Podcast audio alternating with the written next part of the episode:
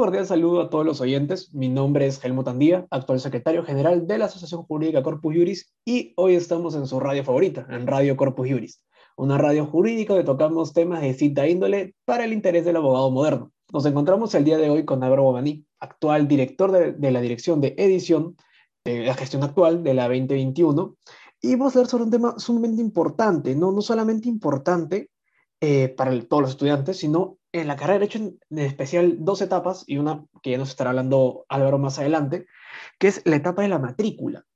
Álvaro, bueno, y eso aprovechando pues que estamos a, puertas, ya estamos a que dos semanas de nuevo inicio, las matrículas son el día siguiente, son mañana el lunes. Y bueno, Álvaro, ¿cómo te encuentras? ¿Qué tal?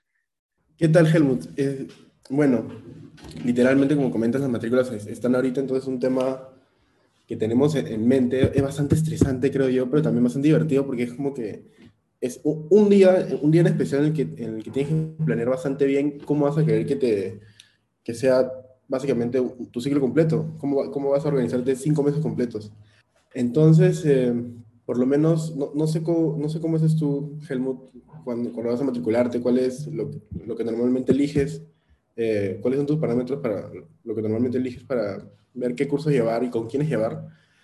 Más o menos creo que lo que usualmente las personas hacen es ver eh, qué, qué, tal es el profe, qué tal es, qué tal es el curso para decidir eh, matricularse, sobre todo siguiendo su, su línea, ¿no? Su, su, ciclo.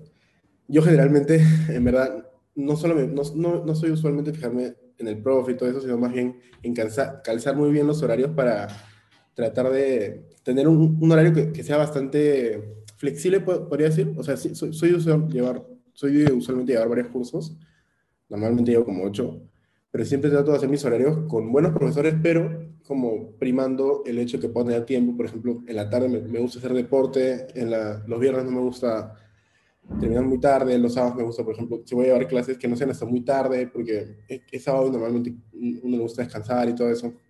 Y, y no sé tú, Helmut, cuéntame, ¿qué, ¿qué, es lo que normalmente eliges para, para matricularte? ¿Cuáles son tu, qué es lo, que, lo primero que piensas para decidir meterte en un curso y con un docente?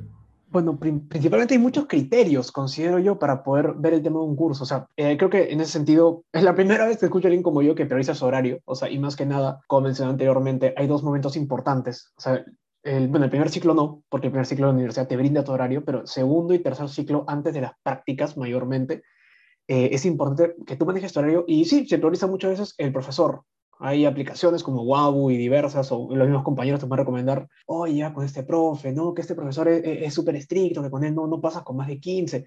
Cada quien tiene sus criterios y maneras de jugar, ¿no? Yo, como te comento, prefiero adaptar a mi horario. O sea, por ejemplo, a mí durante la semana me gusta descansar un día.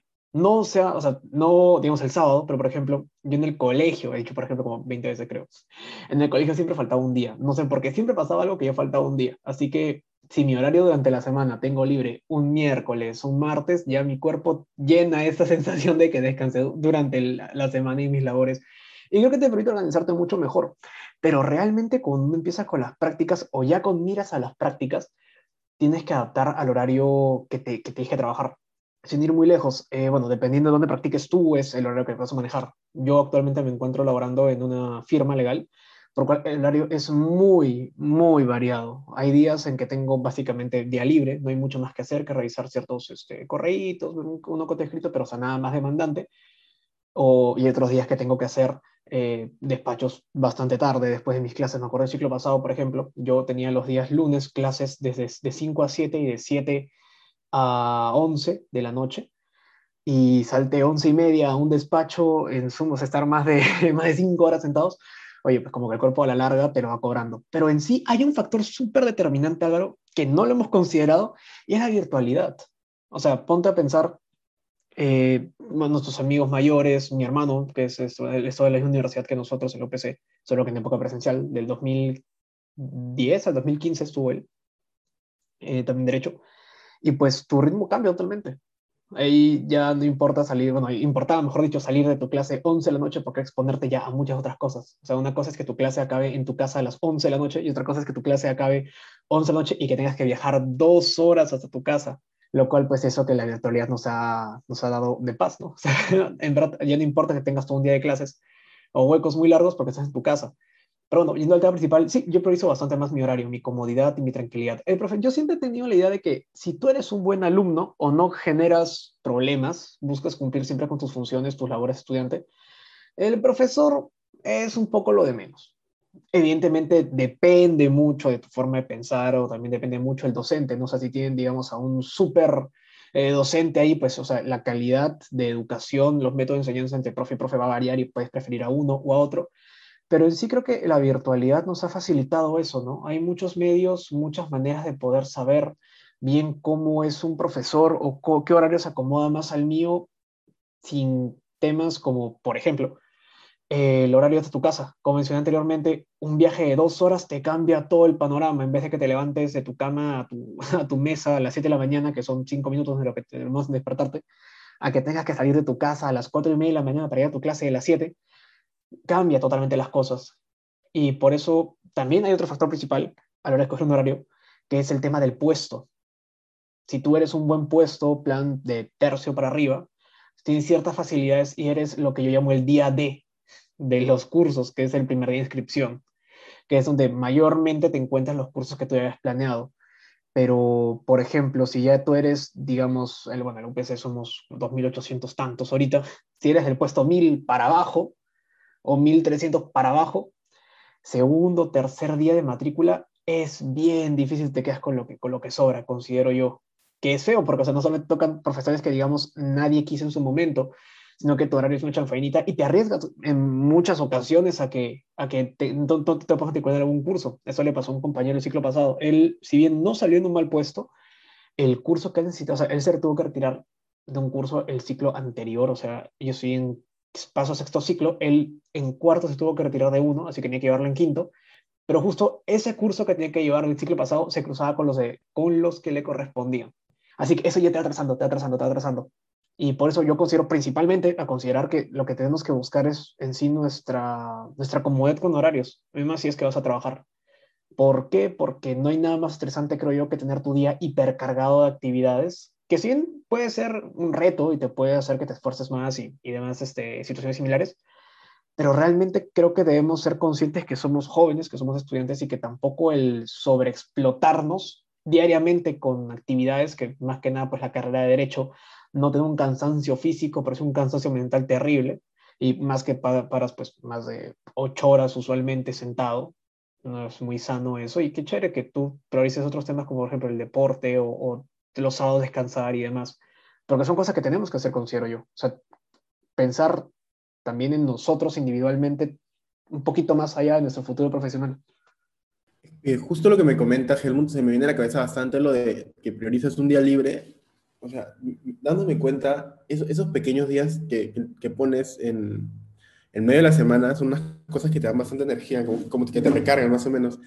Porque me acabo, me acabo de acordar que usualmente, yo casi que sin querer, en verdad, eh, siempre tengo un día libre, porque siempre acumulo, por decirlo así, tres cursos en un solo día, que suena bastante pesado, pero en realidad si llevas dos seguidos y uno como que más tarde, en verdad hace que se aligera bastante la, la semana.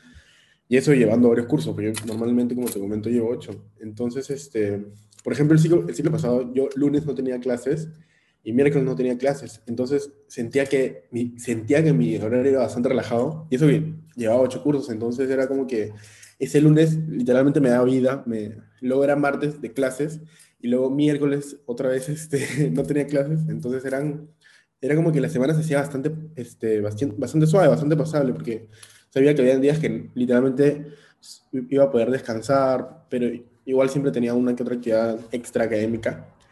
Entonces, yo creo que sí, este, cada quien tiene una fórmula para hacer su horario. Debería uno priorizar su comodidad y estar más tranquilo. Yo siempre armo mi horario para estar lo más tranquilo posible, por decir así. Y, pero siempre llevo ocho cursos, entonces siempre hay que pensar. Y yo, por ejemplo, este ciclo, hablando en, lo que estamos hablando, estoy en esta duda de llevar ocho cursos o llevar cinco cursos, porque ahorita yo, yo recién estoy eh, chambeando hace poco, entonces no sé cómo voy a hacer para sopesar o cómo, cómo voy a hacer para introducir lo que en, en, mi vida, un, bueno, mi vida con clases, que normalmente era sin chambear, voy a entrar la chamba, porque yo empecé básicamente cuando terminamos clases, bueno, empecé la primera semana, la, semana de finales. Entonces es algo que literalmente tengo que estar planeando ahorita para, para matricularme mañana. Y, ¿qué iba, qué iba a comentar? Eh, los descansos. Ah, ver también este. Hacer un horario que sea bastante amplio y flexible, creo yo. Lo más importante, porque siempre te sale una actividad académica. Por mi lado, eh, normalmente, como te digo, hago unos horarios que, aunque que llevo varios cursos, pero que están, tratan de estar un toque sueltos, pero siempre termino haciendo otra actividad. Entonces, es como que hay que ver que, que no puedes dedicarle cinco meses solo a, a, organizar tu día para clases, sino siempre estar en, miras de hacer más cosas. Eso es más o menos lo que, lo que yo pienso en torno a la matrícula. En torno a los profesores, eh, yo normalmente, como te digo, no, no soy de escoger profesores así, de, de, preguntar con quién me recomiendas, salvo casos excepcionales en los que yo sé que hay un curso en el que, que pongamos, llevan, hay tres docentes y dos son terriblemente, o, no, no decir malos, pero su método de enseñanza no es la, la que, por decirlo así, la que más pega y hay otro que sí es muy, muy bueno. Ahí sí trato, o sea, priorizo totalmente que ese curso sea el primordial y que todos los demás cursos se acomoden. Porque normalmente yo, hago, yo armo el horario con el, con el docente que encuentre, básicamente lo armo y trato de que, sea bien estructurado, que tenga una buena forma, que me guste, como que me sienta como Realmente tengo la suerte que siempre me han tocado buenos docentes.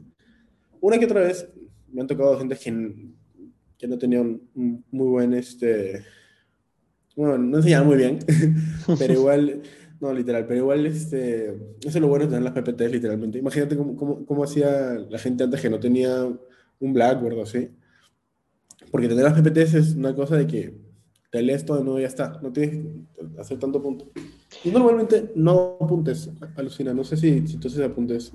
Yo, a ver, yo tuve la, la, suerte de que mi, primero, mi primer año fue presencial, así que yo tenía esa costumbre de tomar apuntes y de por sí yo estuve en bachiller internacional, así que el ritmo pesado de estar bajo la presión de que un profesor te dicta y te gira apuntando rápidamente ya lo tenía.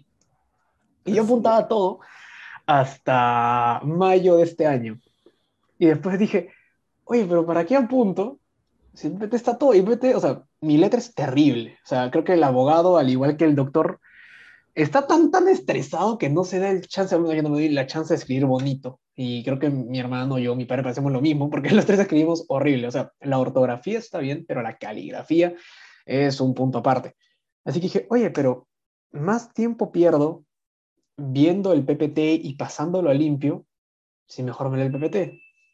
Así que, pues como tú dices, o sea, el tener un Blackboard funcional es un golazo y un punto a destacar de la universidad, que creo que es un punto que no muchas universidades tienen y eso es por el tema de los campus, es que la UPC te permite, y esto no es un cherry a la universidad, no es porque sea nuestra, vamos a hablar bien, sino porque es un punto que a mí me pareció súper destacable, es que al ser multiplicidad de campus y multiplicidad de horarios con multiplicidad de profesores, si, digamos, en la sede en la que tú estás, en mi caso, Monterrico, no está un profesor que te parece, que te gusta o un curso que te llama mucha atención, tienes total capacidad para matricularte en otro.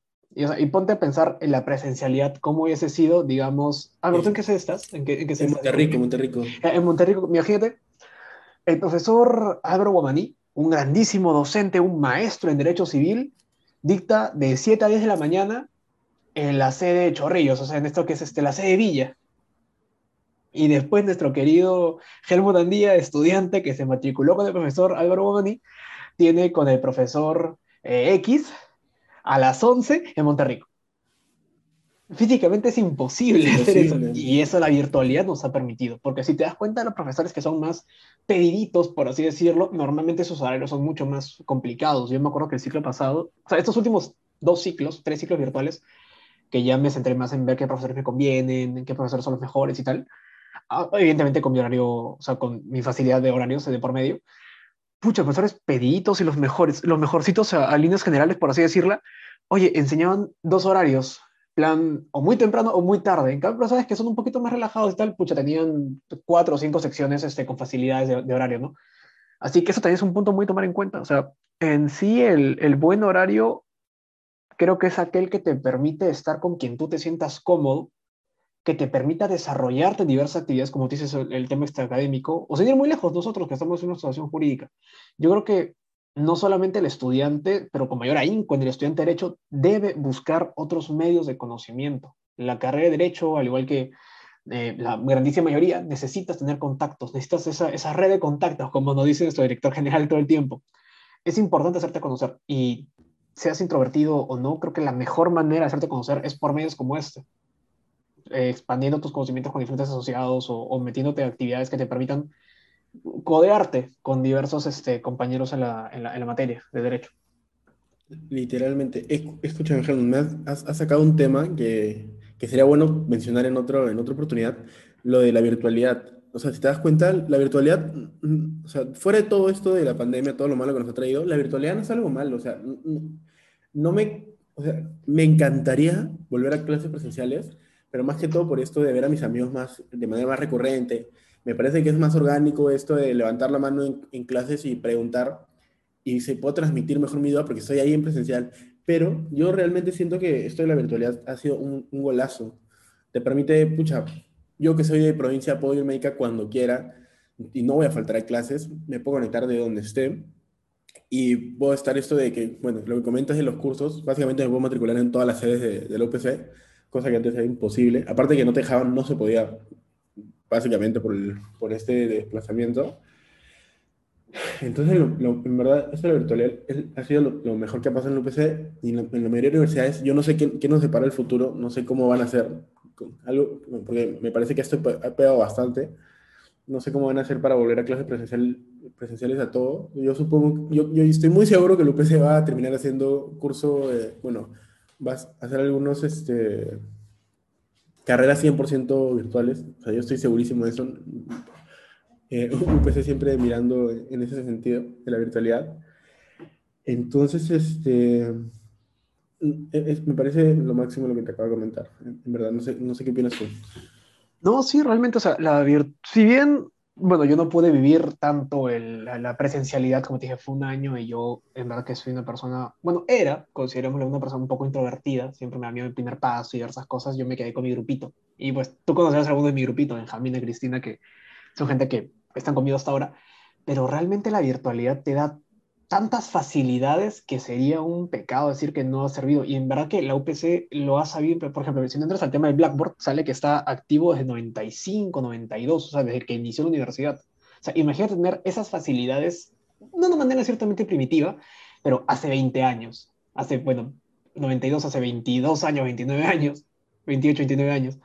Es realmente el brindar la herramienta del conocimiento a cualquiera porque no te ancla a un lugar físico. Y creo que la, carrera de Derecho en sí se adaptó muy, muy, muy bien, porque si bien eh, tú puedes, o sea, de manera presencial se siento que se aprende mejor hasta cierto punto, la virtualidad tiene el acceso inmediato. O sea, hay una frase, no me acuerdo quién la menciona, pero eso, o sea, no es que vivamos en una época de gente inteligente, sino que todos tienen acceso a Internet y eso debería tener acceso a información inmediato. Creo que cuando es tema de educación como este, que te permite acceder a, tu clase, a tu profesor, una consulta, un correo, o sea, si le puedes antes ir al profesor y preguntarle, y había más tacto humano, aprendía ciertas maneras de comunicarte también. Oye, creo que el no aprovechar las herramientas que tenemos actualmente sería un, pecado, ciertamente, porque literalmente la clase de conocimiento está a abrir tu computadora a distancia. Literalmente. Pero creo que nos, nos, jalamos un poco el tema de la matrícula. sí, sí, sí. Perdón, perdón. perdón. conclusión es que matricularnos de acuerdo a cómo nos, nos sentamos cómodos. Sí, realmente sí. O sea, si bien, eh, bueno, si es que no trabajas, sí te, te, bueno, si no practicas, te recomendaría, mucho, o sea, prioriza los profesores en ese aspecto, porque pues que te levantes 7 de la mañana y termines tu clase 11 de la noche, si no tienes más actividades, eh, bueno, te puede dar ese lujito, ¿no? Pero o sea, si eres una persona, digamos, como Álvaro, como yo, o como la mayoría de, de, estudiantes de derecho del sexto ciclo para arriba, date tiempo para ti, o sea, prioriza la comodidad y cómo esto se acomoda a tu trabajo. Como digo, depende mucho de qué trabajo estés, ¿no? O sea, una, una, firma legal, su horario va a ser un poquito más complicado porque es más que nada depende de la carga laboral. Por si son lugares, por ejemplo, una empresa, eh, temas más este, privados, por así decirlo, hay son establecidos de 8 a 6 de la tarde, 8 a 5, y te da más flexibilidad. Helmut, justo quería preguntarte algo. Yo por lo menos, bueno, yo, yo estoy practicando, como te dije, desde, casi que vacaciones. No, si me puedes contar más o menos, de paso que yo me, yo me entero, ¿cómo, cómo haces para compatibilizar esto de las prácticas con, con la U? ¿Es, bastante pesado? Creo que depende de cada, eh, de cada centro laboral. A ver, tengo entendido, que, a ver, tengo entendido que para graduarte, al menos en nuestra universidad, en la UPC, te pide un año de pre y un año de pro. Son un año de prácticas profesionales y un año de prácticas profesionales.